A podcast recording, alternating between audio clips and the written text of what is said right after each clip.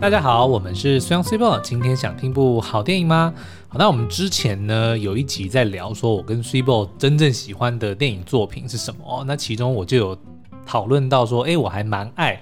末日相关的作品哦，就是捡垃圾，对，反正就是在这个世界末日之后，文明崩坏之后，呃，如果那个主角是一个仅存的生还者的话，他要如何在这个末日的环境之下求生的这种系列，我都非常的喜欢哦。那当然，除了这个电影以外哦，那个类似的电玩我也很爱，嗯，因为毕竟就可能某些这个听众知道，说我以前是这个学游戏设计出身的，然后也做过几款还不错、蛮畅销的游戏。啊，只有一款呢、啊，但还是蛮厉害。所以其实我啊、呃、也很喜欢打电动哦。那其中对于这类型末日相关的，特别是什么采集资源啊、收集、发、捡垃圾啦。哎、欸，它这个是不是一个嗯、呃，就是在游戏产业里面很重要的一个 genre？genre 嘛，其实是算啦，因为但是如果是大类型，就算叫叫做 RPG role playing，嗯，就是角色扮演，嗯，那它只是主题是放在末日，因为通常角色扮演就是不管你是放在什么时代，比如说。可能是中古啊、奇幻啊，你都会有很多这种收集物品哦。然后比如说打造武器啊，然后帮你自己的装备升级等等的。但是当如果放在末日的这个环境底下，就会有很多的，比如说你要去找食物，你要去找水，嗯，然后你要去找各式各样的这种材料哦。嗯，那其中我最喜欢的一个系列叫做“异尘余生”，异就是很奇异、奇异的那个异，尘就是灰尘的尘，嗯，异尘余生，嗯，然后英文叫做 “Fallout”。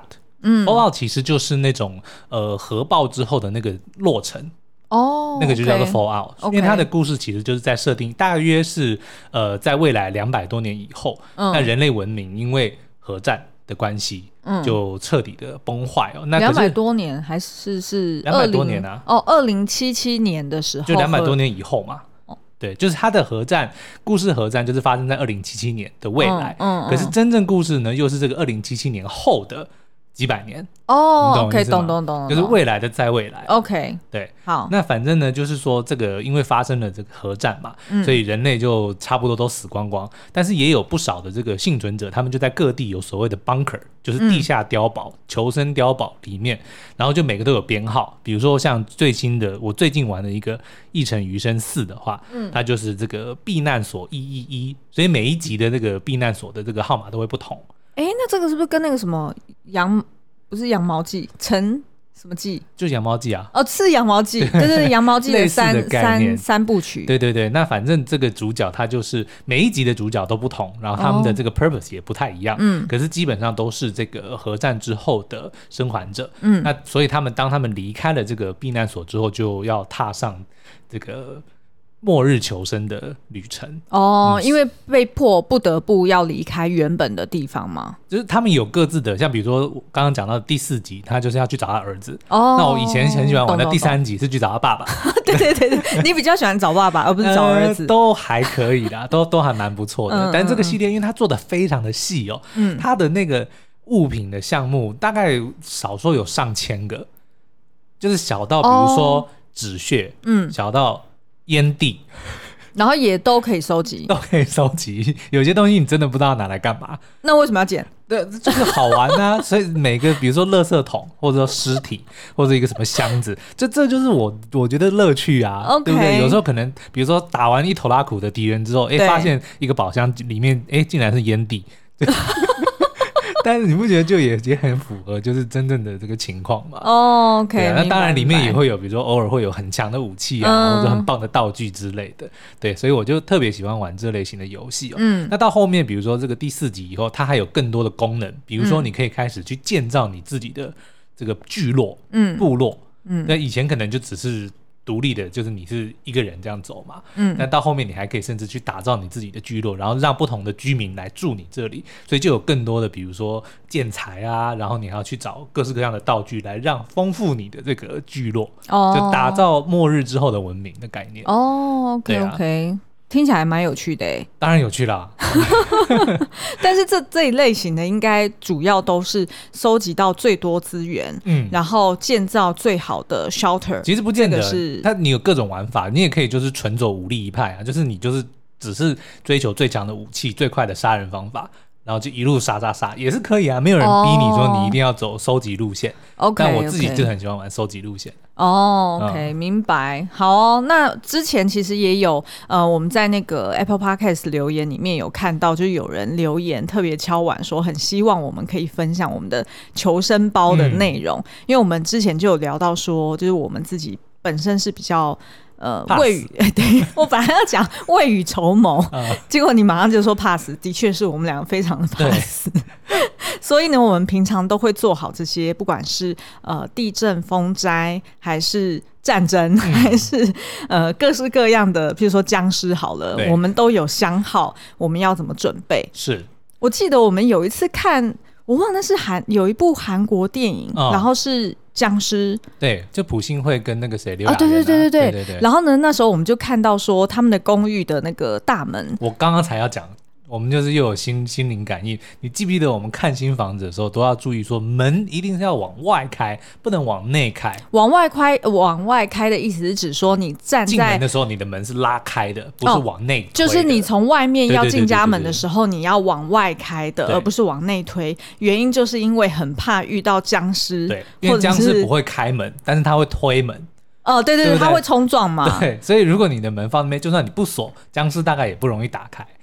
哦，对，除非他会用门把。是，哎，那那个会啊，那刘亚仁那个呢？因为他们有一点点以前的记忆。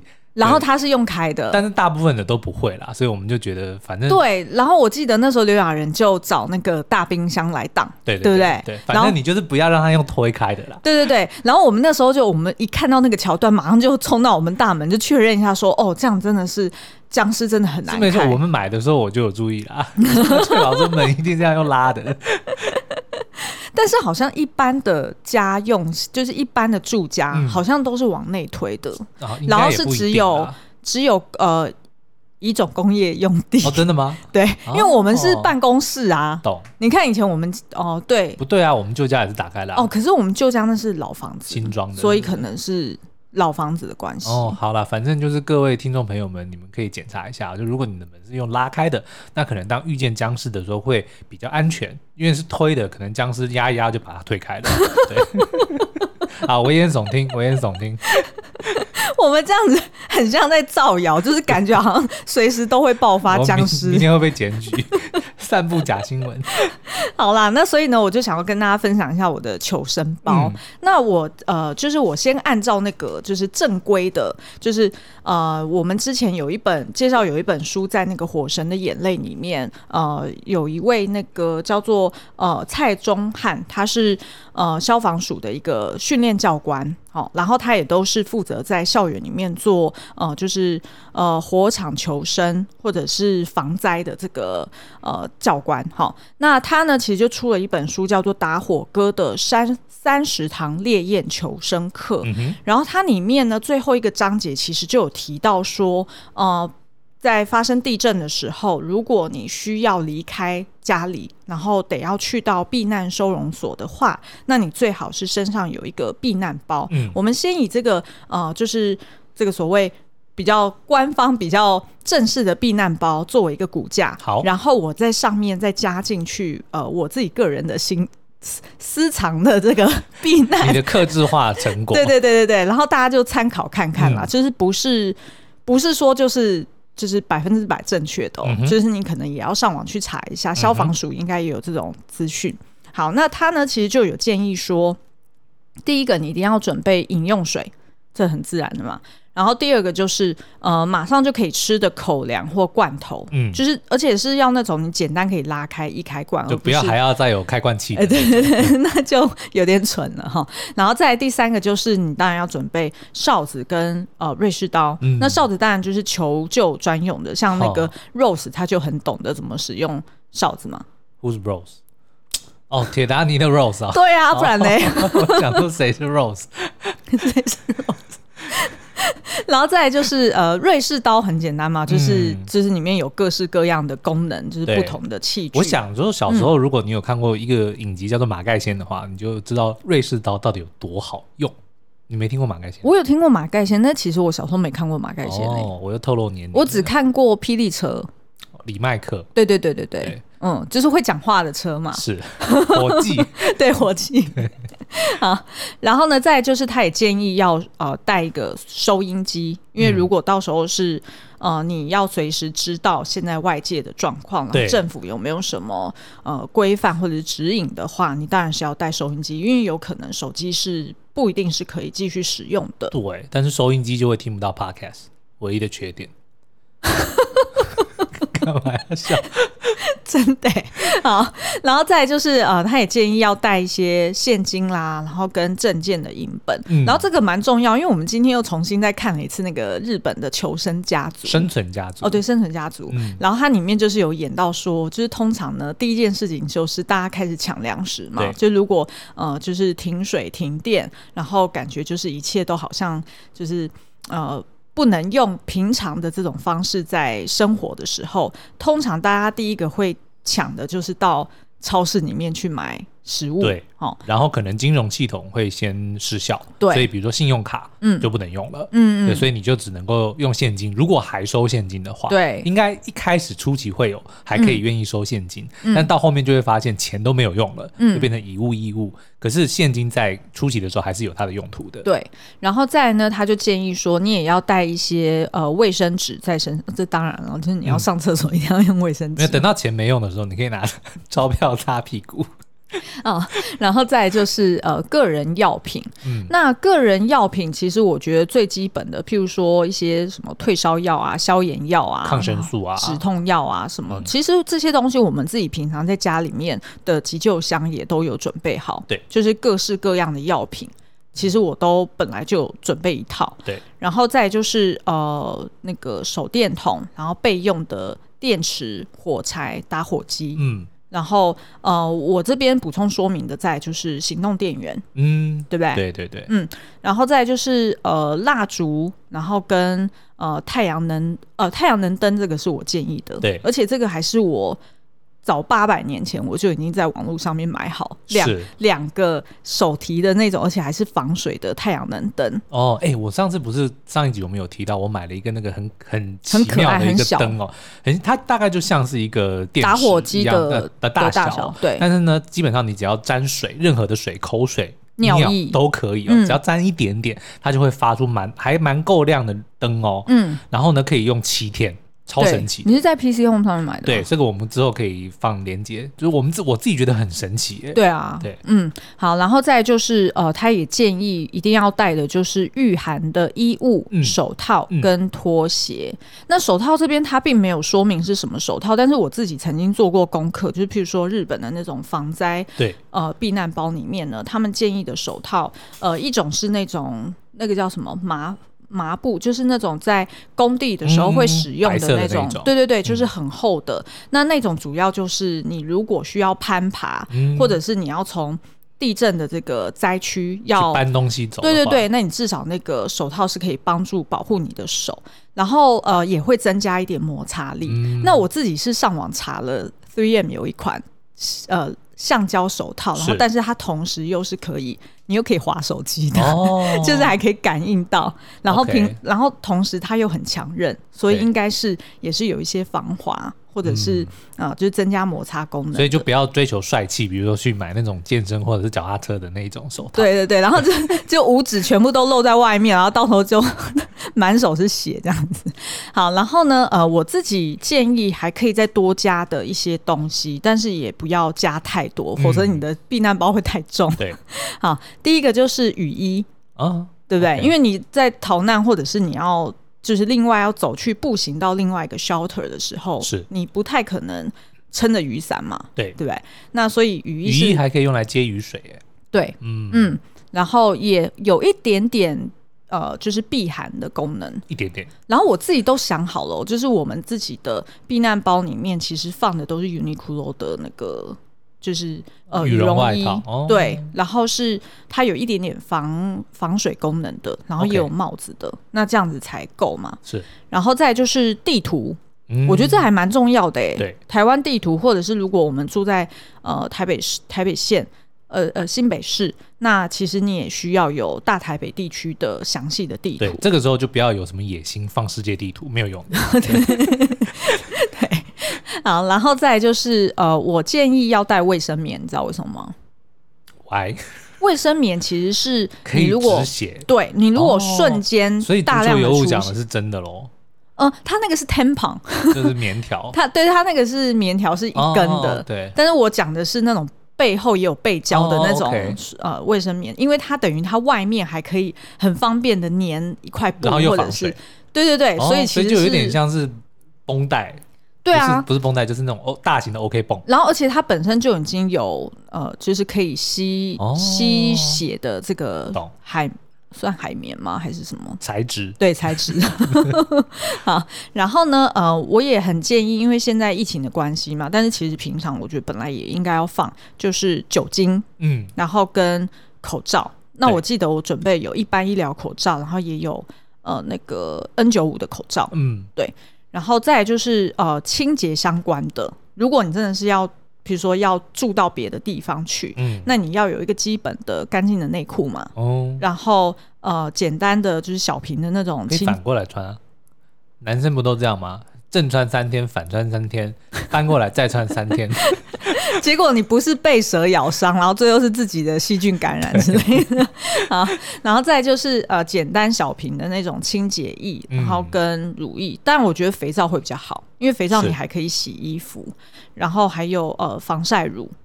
然后再就是我自己还跑去，你还记得我那时候去西门町的那种、哦、野营店？对对，野营店里面，然后去跟他撸了很久，问说到底。我我在台北，我要买什么滤水器？对，就是随身携带那种滤水吸管哦，就是单根一插，进水里就可以喝。对对对对对、嗯。然后他那时候就跟我解释了好久，因为他就讲说什么哦，在如果你是受困在台北市区里面的话，你只要买这一款，因为台一般的台北市区的自来水它是有一定的过滤效果、嗯，然后你也很方便找到这些水源。对。然后如果你是要到山上避难的话，又是另外一款。结果我最后就所有东西都败下去了。他就很会卖啊，嗯、啊，然后再就是呃保温瓶，嗯、呃，然后我保温瓶里面我就还放了你收集的一些小瓶的酒哦，对不对？烈酒、嗯，对，其实我觉得烈酒还蛮重要的，但是烈酒其实不能拿来消毒哎、欸，哦，真的吗？对啊，因为它不够浓啊，它最多才四十五趴吧，四十一、四十二，哦，我不知道啊，啊，电视。电影不都这样演吗？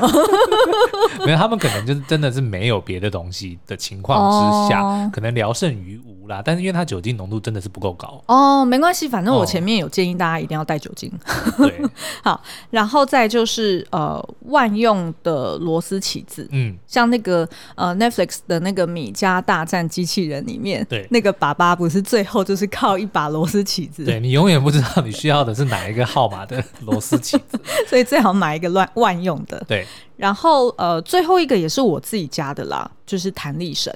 弹力绳是什么东西？弹力绳就有点像我们平常健身的那种啊。哦。然后你知道为什么吗？我是因为看那个，就是我们今天讲的那个《机智医生生活》里面那个男主角，对、嗯，他他好多男主角。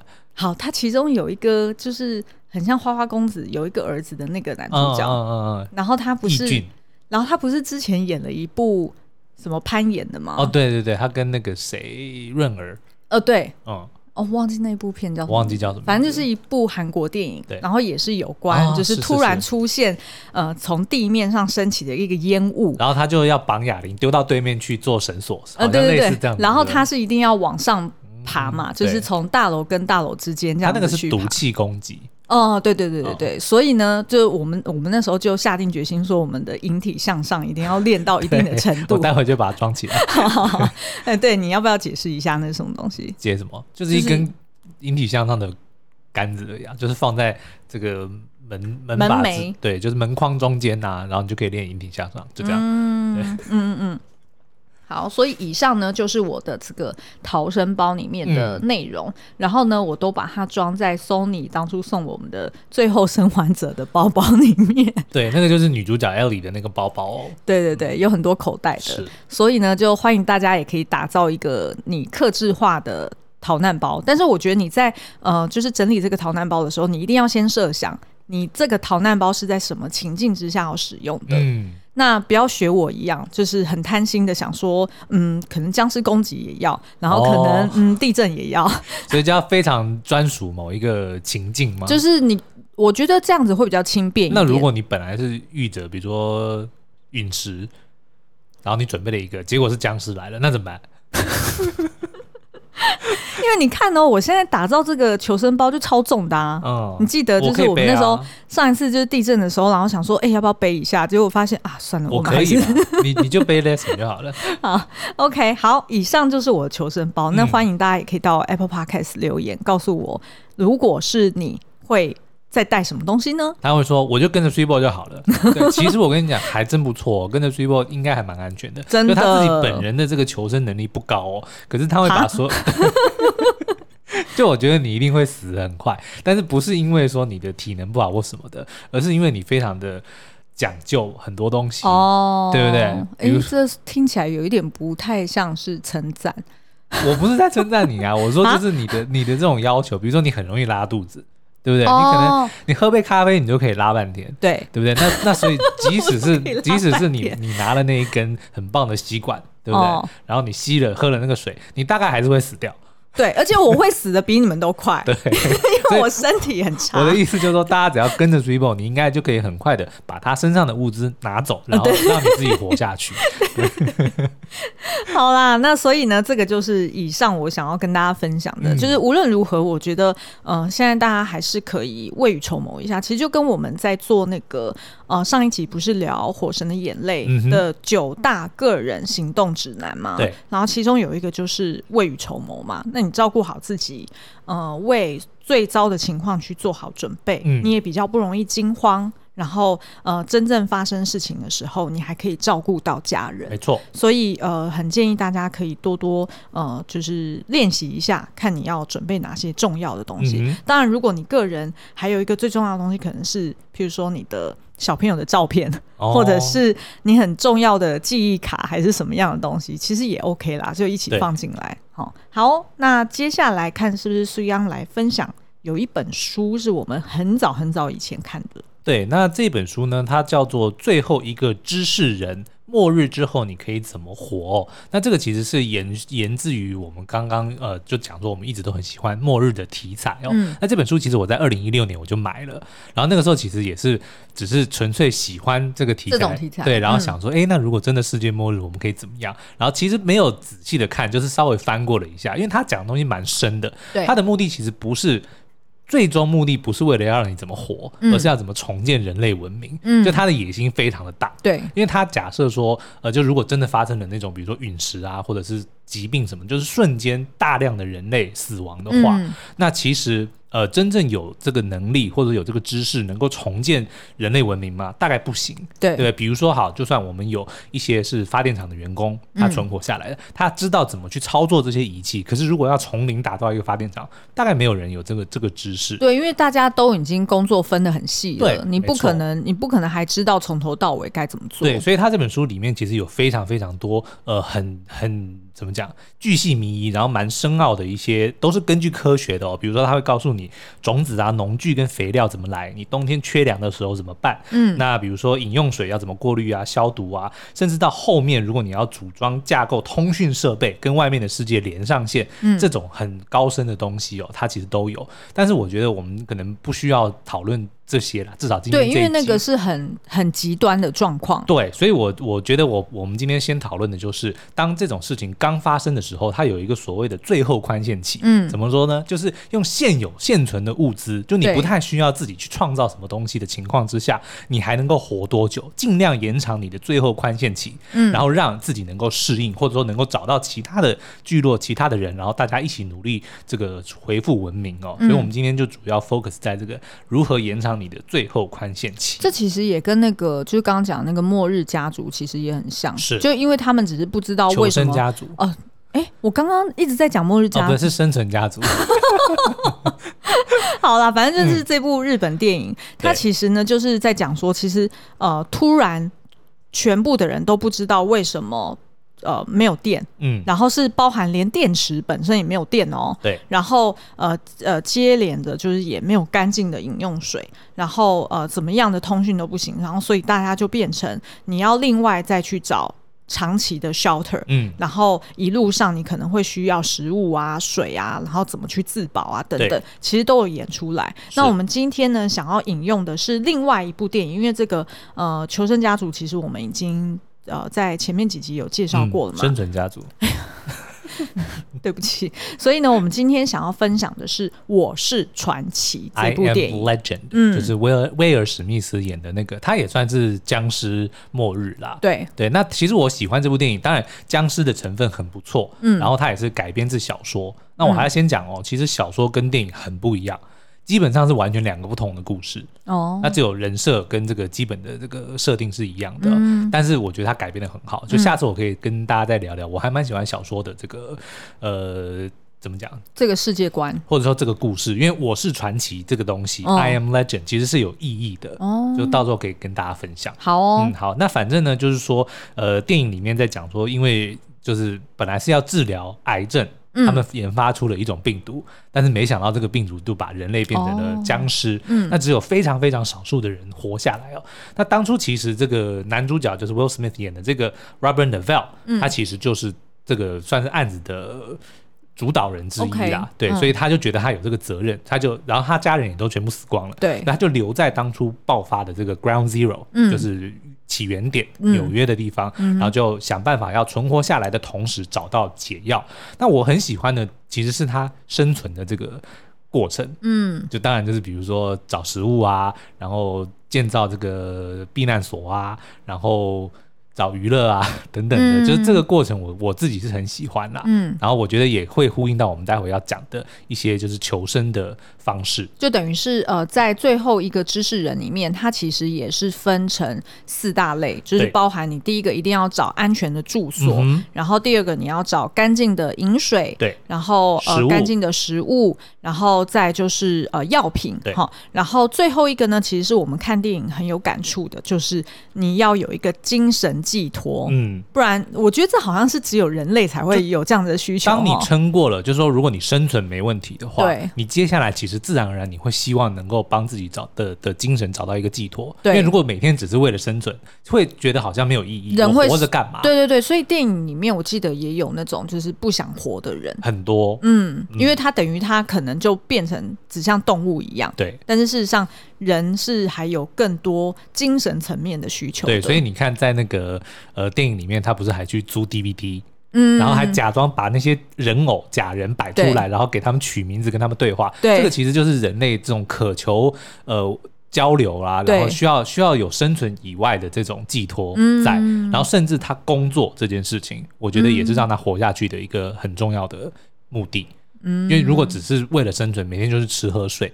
那其实真的真的会让人失去那种意义哦，所以他专心投入工作，要找到病毒，我觉得也是让他能够撑那么久。嗯，那当然还有那只狗，它的哦，对对对对对对，就是还是要有一个伴啦。那只狗应该算，它是算是狼犬，对不对？对，女女生叫做 Sam。嗯，每次看到那一段，我就觉得很难过。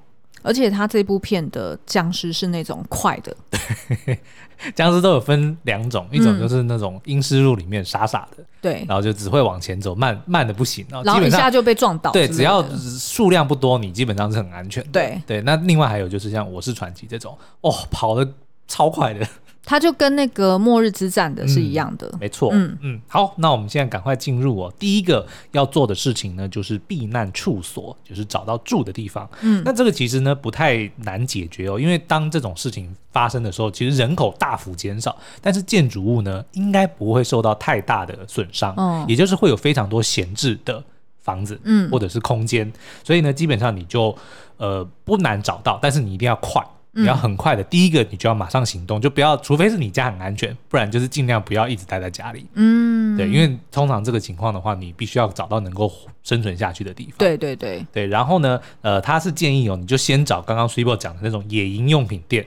啊，对对对，新衣服，嗯嗯，对，因为在外面求生，其实你是需要有有一些特殊的装备哦，比如说你要有这个宽松耐磨的衣服啊，然后多层次的保暖上衣，就是方便穿脱。最重要呢是要有一件防水的夹克，还有坚固的健行靴。哎，健行靴我还蛮推荐那个 Paradigm，防，哎，是那个牌子吗？对，但是它好像不是，我不知道它防水是防啊，但是不知道能不能经得起那种就是长长途的。因为我们登山的，我们之前去我们之前去国外旅行的时候，我就是一两个月都是长期，哎呀，每天都是逛街啊。哦，好啊，也是。如果是要翻山越岭的，啊，也是。对，好，那再来呢，就是要找到火，就是你的居住环境呢要有火。嗯，那它除了可以照明跟保暖呢，还可以煮食杀菌，甚至来防身哦。所以第一件事呢，就是先去搜刮火柴、打火机。嗯，因为这种是最方便的，对，对不对？然后呢，再来就是可能用放大镜啊、眼镜去折射日光，这个我们小学应该都做过。哦，哦对，我刚刚求生包其实也有这个东西，也是我在那个野营店里面买的，嗯、就是一种一种呃，就是折射卡，然后它真的就是、哦 okay、就是可以利用日光然后去生火。对，然后但是呢，其实那个呃，老板都跟我讲说，其实事实上最有用的还是打火机本身就好了，哦、因为基本上你很少会有。是有需要用到这种折射卡，对，所以其实我自己的平常的外出包里面随身都会携带一个打火机。嗯嗯，OK，那他当然也有推荐一些比较这个土法炼钢的方法，比如说拿一个玻璃罐的底部去抹牙膏跟巧克力，这个其实我没办法想象，所以也许我们之后可以去试试看。他说就是可以帮助凝聚日光啦。那另外呢，还有就是呃，汽车电池也很妙哦，就如果你刚好有汽车的话，哦、就拿那个导线，其实你只要两两根互碰的时候。就会有很大的火花产生。哎，这个不是很多电影都马上演？没错，所以是真的。我还特别去找 YouTube 去看，因为、哦、因为我要想要确认一下是不是真的可以嘛。嗯嗯嗯嗯、然后就有很多人就是。展示说，你只要用车用电池，然后接那两根导线互相碰的时候，就会有火花。但是前提是你的车用电池要有电啊，对，不要像我一样，之前在 使用车上，然后就开着灯，然后就忘了关，然后就一下就没电。对，那当然呢，就是你呃有火花之外，你还有火种嘛。那但是以以我们现在的这种，尤其是在市区的这种文明的地方，火种不难取得啦。比如说衣服啊、棉花呀、呃纸张啊、羊毛都可以有。然后你要如果要助燃的话，你就是。拿汽油啊，或者是一些什么发型喷雾剂这种助那个易燃性的的液体哦，去浸泡一下那个火种，它就会烧得更。嗯更容易烧起来啦。OK，好，但是平常在家千万不要玩火哦。对，这个我们先要免责哦。我们今天讲的这个都是在末日就真的发生了人类大量死亡的时候，大家采用的哦。不然真是乖乖待在家里就好。对对，而且现在瓦斯炉很好用火。对对对对对。好，好，那再来就是水哦。那如果你是在自己家的话，就是趁因为一开始可能比如说刚发生的时候，可能一些基本的基础设施还是可以用的。对对，电还有，然后水还有。对，所以你就赶快把能够装水的容器全部装满，嗯，什么浴缸啊、水桶、水瓶啊，甚至是很强韧的那种聚乙烯的垃圾袋都可以。哦，哎、欸，其实呢，我在看这一段的时候，我就联想到那个有一部英国片叫做《倒数毁灭二十八天》，嗯，然后它里面也是僵尸末日型，然后它也是那种超级快速的僵尸，对，然后他们就曾经有躲到一个呃，就是那种一般的大楼住家大楼里面，嗯、然后呃，就是有一对妇女。把他们收留了，然后那个妇女就是在呃阳台上面，就是把他们各式各样的瓢啊、嗯、碗啊，对对对，都拿来装雨水。对对对对对，然后因为雨水是干净的嘛，是嗯。那他这边作者有推有一个建议哦，就是说这些容器呢，你尽量要加上盖子，不要让阳光照到。为什么呢？因为会长藻类。那在台湾比较容易长蚊子，呃，通常到那个时候，你应该就不会在乎蚊子了，好不好？那一个人平均呢，要用掉三公升的水哦，这还不包含你要煮菜啊，或者是要洗东西哦，所以水真的对人来说是非常的重要。嗯，嗯，那可是这些，如果你找到的不是瓶装水的话，就是如果你是用收集来的水哦，或者是甚至是水龙头的水，可能都要经过消毒才能够喝，所以最好的方法呢，还是把它煮沸。嗯，就是一般我们煮水的方法，对对对，但是呢，因为这个很耗能量，所以作者有推荐哦，以长远计，你要做一个过滤系统。嗯。那可是呢，这个水其实还是要消毒的哦。那可是如果你找不到这些什么专门的净水处理器的话，可以用碘片或者是碘晶体。嗯。那再不行，还有一个很妙的。我自己不敢试啊，但是 如果真的是末日的话，也许可以试试看。嗯，就是用清洁用的五趴浓度的含氯漂白水。嗯，但是要注明哦，它上面一定要写说有含次氯酸钠为主要成分者。嗯，然后只要几滴而已，大概就可以，啊放一个小时就可以消毒一公升的水。嗯，嗯，不过我们还是要免责哦，这个东西你平时没事，你不要在家里吃，好不好？就是如果你今天真的世界末日僵尸来了，你没有水喝，好，拜托你可以试试看，但是平常千万不要。OK？哎、欸，那这样子，那这样是不是意思是说，就是在求生包里面，嗯、大家还要准备好我们这支 Podcast？哦，对啊，或者就去带买这本书啊，最后一个知识人，好不好？好啦。那另外还有一个就是比较简单的方法哦，叫做太阳能水消毒法，也是 WHO 推荐开发中国家使用的方法哦。就是呢，你用两公升以下的塑胶瓶子哦，那为什么是两公升以下呢？因为如果太多的话，那个里面的水就是不不太容易。完成这个消毒的作业，因为量太大了。嗯，然后你在大太阳的时候呢，拿到户外，把它平放在一块波浪的铁皮上，就是面积比较大的铁皮。嗯，然后呢，紫外线就可以杀死微生物。嗯，那如果能够上升到五十度的话，就可以有效的灭菌。那另外他也说呢，如果你把这个铁皮漆成黑色的话，效果更好。哦，因为你就可以更加的吸热。哦，所以原则上就是让太阳去把这个瓶子里面的水。去慢慢让它消毒。他说，大概如果是天气很好的情况之下，六个小时就可以了。Oh, OK。但是呢，他他说不能够用玻璃瓶，嗯，然后也不能够用聚乙烯聚乙烯的这个塑胶 PVC 的瓶子不行，因为这些会隔绝紫外线。哦。所以你就去找一般的那个 PET 瓶子，就是回收标章上面写一的。然后是透明的，OK，对，但是你要把标签撕掉。哇，好精确哦！不是，大家你们不要就是只是听这个，你要去想它的逻辑。嗯，对，比如说外面放了那么多什么查理王那些的，那个就没有用，因为太阳照不进去嘛。对对对。你要把那一层撕掉，然后它要是透明的，它也不能够有颜色。嗯，就这样，太阳光照进来，紫外紫外线，然后才能够消毒。哎，那我听到这边，我可不可以就直接去 Costco 就好？就不想要做这些。我刚刚不是讲说，就是如果你有 瓶装水，你就喝瓶装水。你知道吗？我之前有看一个笑话，就是有说，呃，有一个人哦，他呃飘落荒岛，然后他手上有一个这个呃怎么讲过滤水，就是蒸馏水的一个器具哦，里面比如说有这个呃玻璃瓶，然后有什么滴滴的什么设备，然后还有一个用来冷却的水。那请问他要怎么做？然后就有一个那个小朋友回答说：“我会喝冷却用的水。” 没错，也是没错。对，好，那讲完了那个饮用水，嗯、然后还有呃避难所之外呢，呃，其实更重呃就是再来另外一个很重要的，当然就是食物啦。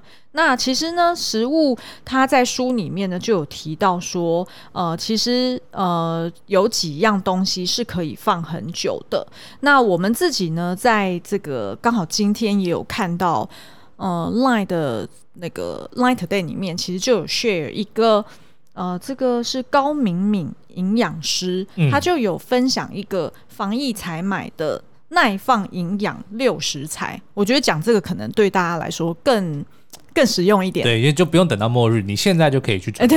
因为像我们现在也是一周出去采买一次嘛，嗯，所以的确是需要考量说食物的这个存放的期限，就是它的那个 CP 值，对不对？就等于是它真的可以放很久的，然后营养度又够的。那我举几个例子来呃说明好了，它其实呢把这个六种食材呢，呃，就是包含了呃第一个就是可以久放的主食。哦，那主食当然就是主要是那种碳水化合物类的啦。嗯、那其实呃，像我们自己就会买地瓜，然后呃，我们也会买那种就是可以放至少一年的那种苏打饼干，嗯，对不对？其实嘴馋的时候也可以吃。是。然后再就是，他也建议说，像麦片也不错，全谷米也不错。嗯、对，哦，然后再呢，就是第二类，就是像冷冻的罐头或蔬果。嗯，那冷冻的当然也可以放很久。对，那像是他建议说，呃，譬如说那种什么凤梨罐头啊，然后呃冷冻的莓果啊，嗯、我们自己也是在 Costco 会买那种三种莓嘛。对对，那像那种呢，其实是呃。平常这样吃，其实也是，譬如说它配优格，嗯，或者是我们拿来配谷片，对。对，其实都还蛮好吃的。然后第三种呢，就是那种耐放型的新鲜水果，嗯，那它的保存期呢，当然就会比较短一点，大概两到三周，但是也会比一般的叶菜再耐放一点。譬如说我们常买的就是高丽菜，哦，高丽菜可以放好久，哦，高丽菜真的可以放好久，嗯、而且高丽菜就算是有一点冻伤都没关系，OK，都还可以吃。然后再就是红白萝卜，嗯，红萝卜真的可以放超久，是对。然后譬如说干香菇，哦、呃，这个也根本不需要冰，嗯。然后呃，奇异果，呃，芭乐。洋葱、大蒜，就是葱姜蒜啦，嗯、其实也是蛮好的食物。然后再就是，呃，他说也需要补充一些好的蛋白质。嗯，那譬如说罐头类的，像是呃，我们自己买那个 Costco 的，欸、哦，我们不要，我们不要讲哦，到时候大家全部都去买。对啊，好了，我们跟大家分享了，Costco 有一种那个罐头的鸡胸肉。我不想讲为什么呢？因为呢很抢手。我那天去就就最后捡到最后两两盒，嗯、就是六罐。对，嗯、哇，那个真的，它本身其实吃当然不是非常的美味哦，嗯、但是它的这个营养成分非常的高。重点是因为它是罐头嘛，对所以可以放很久。然后你可以加到各式各样的调味，你可以放在咖喱里面，嗯、你可以拌沙拉酱，嗯，对，拌那个各种 dressing，呃，玉米罐头，玉米罐头，嗯、它其实就非常的方便。嗯，然后重点是真的就放很久。而且呢，它其实也很适合拿来炒那个 Costco 的那个冷冻花椰米，嗯，对不对？花椰菜的的米是。然后其实这样子炒起来就很像是那种 DGI 的那种，就是炒饭，没错，还蛮香的。嗯、然后呃，再来就是他有建议一个，我觉得下一次我们可以试试看冷冻毛豆。毛豆，嗯，毛豆的蛋白质也很高，然后也是有一些碳水，是，嗯，然后再来就是呃一些比较容易保存的乳制品啦，嗯、但是我们自己因为不太吃，那这个可以念给大家听，譬如说一些保酒乳，嗯，或者他也有建议奶粉也可以，保酒乳那个 Costco 的保酒乳好像可以放一年还半年。哦，好厉害！然后也有一些是豆浆类的，啊，嗯、就如果你不喜欢喝鲜奶的话，然后再就是呃第六大类呢，就是那种方便食用烹调型的食材，嗯，然后他这边就是建议像坚果或者是一些冲泡的那种方便包，哦，就是直接你以前就是譬如说上班的时候，对，上班的时候会喝的那种，嗯、因为那种碳水超高的，是。就是如果你是需要立即的快速的热量的话，其实那个还蛮适合的。或者是杯汤。对对对对对，嗯，嗯，好，所以这边呢就以上建议大家，呃，这个是呃我们从高敏敏营养师他所分享的六大类呃防疫才买的耐放营养六食材。嗯、那当然在书中还是有提到一些，就是如果是到末日很极端的状况，要买哪些食品哦？那其实这些就。嗯，大多是罐头类。对，嗯，好。不过我觉得有个数据还蛮妙的，他是说，如果你能够幸运的找到一间呃超市，然后你可以独享的话，他说里面的食物哦，大概你一个人吃可以吃五十五年。对，然后如果你愿意吃猫狗罐头的话，你可以活六十三年，就是靠一间比如说家乐福那样子大小的店。哦。然后如果你有办法，就是让你一个人在里面的话，是可以活这么久的。哦，的确是。因为它，你知道罐头啊，就。也不只是罐头，就几乎所有的这个食品，干粮，对它都有一个保存期限嘛。对，可是实际能够吃的都是会，通常都比这个保存期限要来的长哦。嗯，那当然每一个食物的这个不一样，所以我们不是在说你可以吃过期食物，嗯，而是说在末日的情况之下，如果过期没有太久的东西，其实它是。搞不好还可以吃的哦，对啊，对啊，所以像我们呃，就是那个什么什么那个呃求生包里面，其实就放了一些是过期的泡面。其实我今天才吃了一碗过期的泡面，还不是好好的。就想说，好像就是丢了也有点可惜。嗯、就是如果真的到末日的状况，其实那些东西也还是可以勉强吃。然后罐头呢，有人说，嗯，超过一百年都还是可以吃。哎呦，对，就你只要观察说它没有破损，然后没有膨胀，基本上里面东西是。不太容易坏的。我觉得这一段要剪掉。为什么？因为我觉得这个一百年这数字没有真的有啊！我还特别去 Google，有人说他们在船难里面的船找到一百年以上的罐头，打开之后还可以吃啊，好可怕哦！对，但是我们免责，就是大家除非到末日的时候，不然呢，就是尽量还是在保存期限之内就把它吃掉。哦，当然啊，当然啦，嗯、就是现在你也就是，其实我们之前就这样讲嘛，就是我们现在绝对不能生病，对，因为现在。就是千万不要去增加医疗前线的负担，嗯、然后那边也是一个相对来说是比较呃，在防疫的上面是比较风险比较高的，对，所以呢，就是不要乱吃食物，然后吃到自己肠胃炎，得要去挂急诊，那就糗大了 哈。好，OK，然后再来呢，第四样我们觉得很重要的，当然就是药物。嗯，那其实这个我们可以很快带过了，因为其实前面我有提到说。其实平常大家在家里面就要准备一些常备药。嗯，那你呃在网络上面搜寻，其实就有很多药师跟呃呃甚至就是药局，其实他们都有建议的。你一般在家里你要准备的常备药。对对对。嗯、好，那讲完了这四大类呢，其实最后一个。刚刚我们有提到说，对于应该是只有人类独有的，哦，就是很需要一个精神寄托，才有办法长期抗战下去嘛。对，好，那这个呃精神寄托呢，我们可以举例，像那个《我是传奇》里面，呃，他的男这个男主角，他就是除了像刚刚孙杨讲的，他会。哎，就是放一些 对，然后放一些假人偶，然后再跟、嗯、跟他们对话。再就是他也会在跟呃动画里面的人物去背台词。我们现在就会做这件事啊，但他是因为实在是看太多遍了，哦、对，因为他的做法就是他从那个去 DVD 店嘛，嗯、现在已经没有了，但是那个时代还有了，嗯，他就是把那个所有的电影哦，从 A 开始，然后每天就租一个。然后还一个，再看下一个。嗯，我记得好像已经看到不知道 N 还是哪里了吧？他因为他是已经过了两年了，所以大概已经差不多七百多天。其实我觉得这个这个不是只是一个搞笑或者是一个就是娱乐性的一个桥段，嗯，他也不是只是为了娱乐。其实那个是在帮助他提醒自己曾经拥有过的文明，是他要保持呃，就是那个 sanity。San, 对，对他他他要有那个。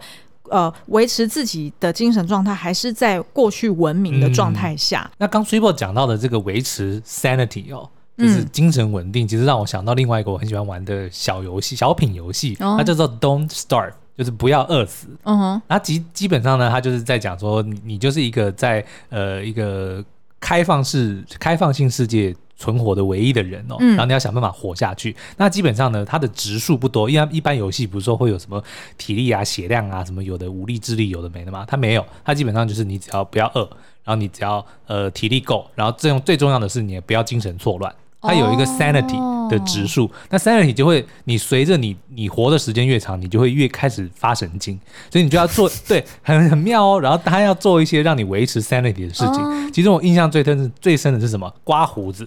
你如果把你的胡子刮掉，你就会稍微回回复一些这个清醒。因为这个就是人人民文明的一个一个行为啊，哦，对不对？对对对对对，因为如果是回到原始的状态，你本来动物不会刮胡子啊，对对，但是它所以刮胡子，它就是会降低一点点的这个好有趣，对精神错乱值。重点是它也是很妙，你刮下来的胡子，你还可以拿来生活，你还可以拿来做，对，就是可以拿来做别的别的东西，嗯，对，很很有趣的一个游戏。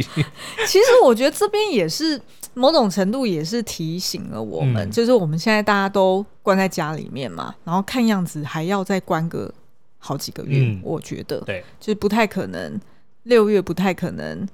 恢复到以前的状况，我们希望尽快呃回到最好的状况了。但是大家要心理准备。对对对，嗯、那如果在这样的情况之下，像我们自己是可以，现在已经可以做到一周只出门一次，嗯，然后一次就是把所有事情办完，就是包含倒垃圾啊、采买啊、采买啊，然后可能要寄信啊，或者是 whatever 的领钱什么的。